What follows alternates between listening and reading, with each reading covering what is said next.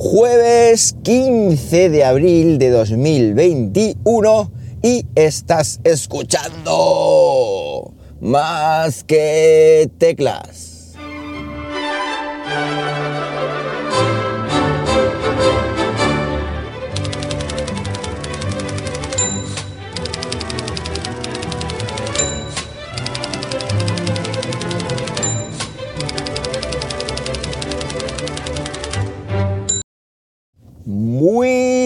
Buenos días, las 7 y...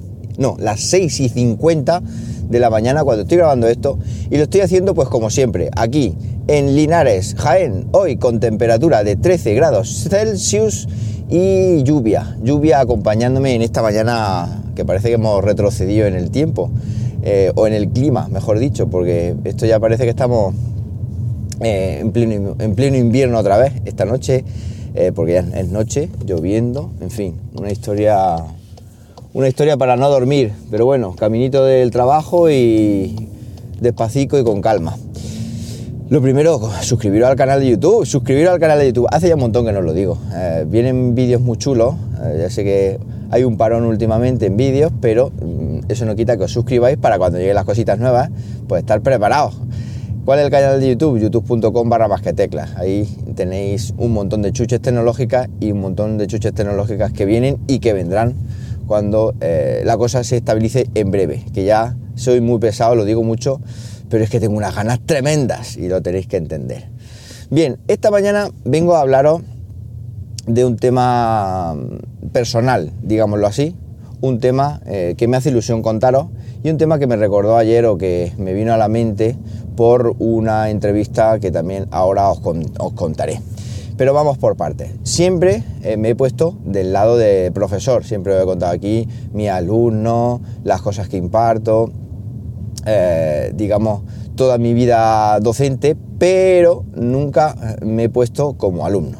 Es decir, nunca me he puesto como alumno que también fui y vengo a contaros una época, eh, una época que me recordó gratamente, como digo, una entrevista que vi ayer y que, y que ahora diré. Bueno, la época es 2002. Yo en 2002 estaba trabajando en Soluciona. Soluciona era una filial del grupo Unión Fenosa que se dedicaba a hacer temas de consultoría. O sea, yo fui desarrollador de software para Soluciona durante siete años y luego ya cuando fue absorbida por Indra, este gran grupo em, español, creo, internacional, no recuerdo, internacional, español. Bueno, fijaos que estuve en Indra muy poquito, estuve semana, dos semanas, y cuando ya se produjo la, absorción o la compra o como se fuera eso, yo ya me fui a, la docencia. Bueno, pues durante mi, estancia en, en Indra mm, empecé a sacarme la titulación superior de ingeniería informática. Eh, yo era, era, no, soy ingeniero técnico en informática de gestión y, empecé a estudiar eh, informática, ingeniería superior. De hecho, me quedaron pendientes, eran, tendría que hacer cuarto y quinto, cuando todavía era, no eran grados, ni máster, ni nada de eso. Eh, tenía que hacer cuarto y quinto y me quedaron pendientes cuatro asignaturas de cuarto y una de quinto para haber terminado la carrera, que no llegué a terminar, porque como digo ya, me metí en el mundo docente y empecé pues mm, en el mundillo oposición. Ya empecé a estudiar otras cosas y, fue una pena pues porque ahí, se quedó. Bueno, pues eh, dicho esto, dicho eh, que me quedé en, las puertecitas de tener la titulación superior y ya después, pues sí, podría hacer eh, convalidaciones, sacarme el grado y luego hacer un máster y me convalidaría un montón de asignaturas que tengo aprobadas y tal, tinglado pero ya es otra época, ya es otra vida, ya soy un poco mayor para todas esas historias y eso se lo dijo a la gente más joven. Yo ya creo que tengo conocimiento más que de sobra para poder tirar en la vida que me queda. Bueno, pues entre en esa en esa en ese periplo universitario, eh, por cierto, no sé si lo he dicho, estudié en la Universidad de Castilla-La Mancha, en la Escuela Superior de Informática de Ciudad Real. Pues en el año 2002 mmm, cogí, porque yo iba cogiendo asignaturas, eh, todos los años cogía unas pocas mm, sueltas y compaginaba el trabajo con las tardes de estudio, con las tardes de clase, íbamos a clase por la tarde, en fin, era un, era un esfuerzo y era un sacrificio lo que, lo que hacíamos, porque nos gustaba. Yo en ese caso ya no tenía necesidad, pues ya tenía mi carrera, pero es porque me gustaba tener una, segunda titulación. Bueno, pues una de las asignaturas, como digo, que tuve se llamaba sistemas de aprendizaje. Sistemas de aprendizaje era una asignatura, digamos, relacionada con la, con la inteligencia artificial y la ingeniería del conocimiento. Sistemas de aprendizaje eh, era una asignatura en la cual pues veíamos redes neuronales, veíamos em, algoritmos, por ejemplo, ID3, CARD, etc. Y era una asignatura que me daba José Ángel Olivas, un gallego súper simpático, pero súper serio y súper correcto, un gallego que, que creo recordar era filósofo, era filósofo, pero era profesor titular de la, era y es profesor titular de la Escuela Universitaria, eh, de la Escuela Universitaria de Informática de, Ciudad Real. Un hombre que desde el principio, pues él y yo conectamos, conectamos, alumno-profesor, yo ya no era el típico alumno jovencito, yo ya era un tío trabajador y eso él lo vio en mí y aparte, pues claro, él pues yo qué sé, conectamos, lo, típico, ¿no? Pero no es que yo le hiciera la pelota ni él me beneficiara, sino que yo trabajaba un montón, él le gustaba y, se creó pues una, entre comillas, amistad. Eh, las prácticas, yo recuerdo hacer una práctica muy chula que le gustó porque además incluía yo siempre el toque novedoso. Yo por esa época estaba haciendo también un proyecto de investigación y tenía una PDA, recordáis las PDA, ¿eh? yo ya era pionero entre comillas de los dispositivos táctiles yo tenía una PDA, una Compact iPac, la 3960 creo que era, ya no recuerdo bien.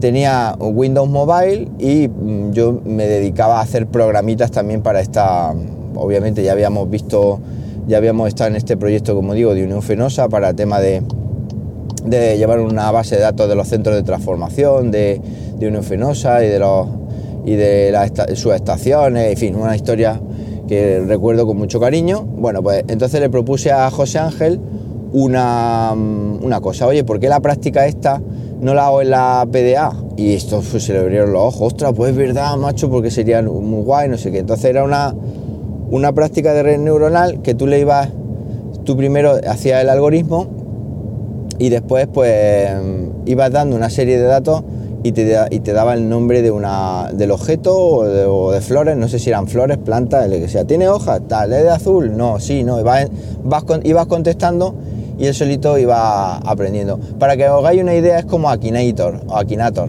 ¿Ya sabéis esta, este genio que le vas preguntando cositas y al final lo adivina?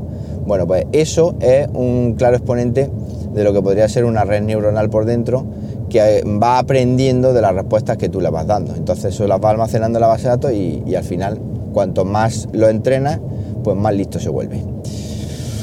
Bueno, pues eso le, gustó un montón, fue una, unas tardes magníficas, yo cuando yo tenía mucha ganas de ir a esa asignatura porque me encantaba, le dedicaba mucho tiempo y, esa, y además ese, ese año, ese año, en esa asignatura ocurrió una cosa, eh, bueno, que no es que, esté, no es que sea vacilando, pero ocurrió una cosa que, nunca me había ocurrido y es que me pusieron o me puso José Ángel matrícula de honor. O sea, sacar una matrícula de honor en una asignatura de una carrera, en un estudiante que yo era más bien del montón, pues es un orgullo, es decir, un orgullo.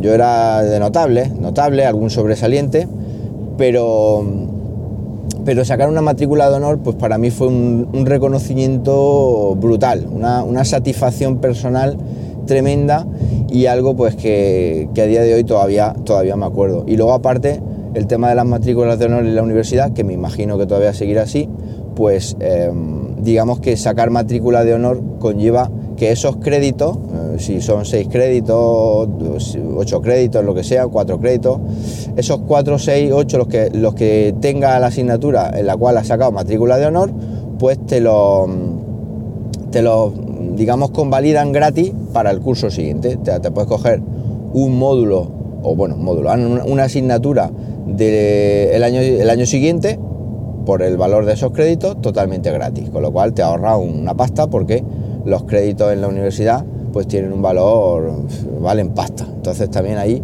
fue, una, fue un premio, fue un premio a un trabajo constante y a un trabajo súper chulo. Bueno, pues todo eso pasó lo recuerdo como este pequeño fragmento de mi, de mi vida personal como, como, universitario, lo recuerdo muy, bien. Pero es que ayer estaba navegando por Twitter y, y veo un retweet de la, de la Escuela Superior de Informática de Ciudad Real en el que se le hace una entrevista a este hombre, ya un hombre eh, con el pelo blanco, con perillas, o sea, yo recordaba a este hombre, eh, pues claro, es que han pasado, fijaos, de 2002 hasta ahora, pues vamos camino de los 20 años, 18 años, o sea, es una, una barbaridad. Y claro, vi a José Ángel y me hizo muchísima ilusión verlo, porque bueno, aunque esté con el pelo blanco y con perilla blanca también, pues es él, él y, y me hizo mucha ilusión, de hecho le escribí, le contesté un tweet y os voy a enlazar en las notas de este podcast una, entrevista que le hacen en, una televisión de Castilla-La Mancha. Es muy cortita, es un vídeo de 8 minutos y recomiendo que lo veáis porque creo que os va a gustar. Pues donde habla de, pues todo esto que os he contado, de, su especialidad, de lo que es el aprendizaje, los sistemas de inteligencia artificial, las redes neuronales, eh, un montón de cositas que incluso cosas nuevas aplicadas al COVID, de cómo, mm, cómo una pandemia no se puede controlar únicamente con datos estadísticos, sino que hay que meter pues, datos demográficos y datos de, psicología, sociología, en fin, está muy, muy bien. Una entrevista que me gustaría que, vierais porque seguro, seguro que os va a gustar y porque también me hace ilusión haber compartido este pequeño fragmento de mi vida, de mi vida pasada, muy pasada, entonces eran, eran otros tiempos, pues haberlo compartido con vosotros y, que, me imagino que, gusta también, porque yo sé que muchas veces ya no solo es tecnología, que ya muchas veces nos saturamos de tecnología, nos sale por las orejas y escuchar algo así, pues es algo algo reconfortante. Bueno, pues lo podéis comentar conmigo y dónde lo podéis comentar conmigo, pues ya sabéis, como siempre, claro que sí, en Twitter, arroba JM Ramírez, ahí estoy para cualquier cosita rápida y si queréis algún tema más de debate o alguna cosa más profunda y más elaborada, pues en el grupo de Telegram, telegram.me barra más que teclas. Nada más, que paséis un buenísimo jueves y como siempre os digo, nos hablamos pronto, ¿por qué no? Venga, un abrazo.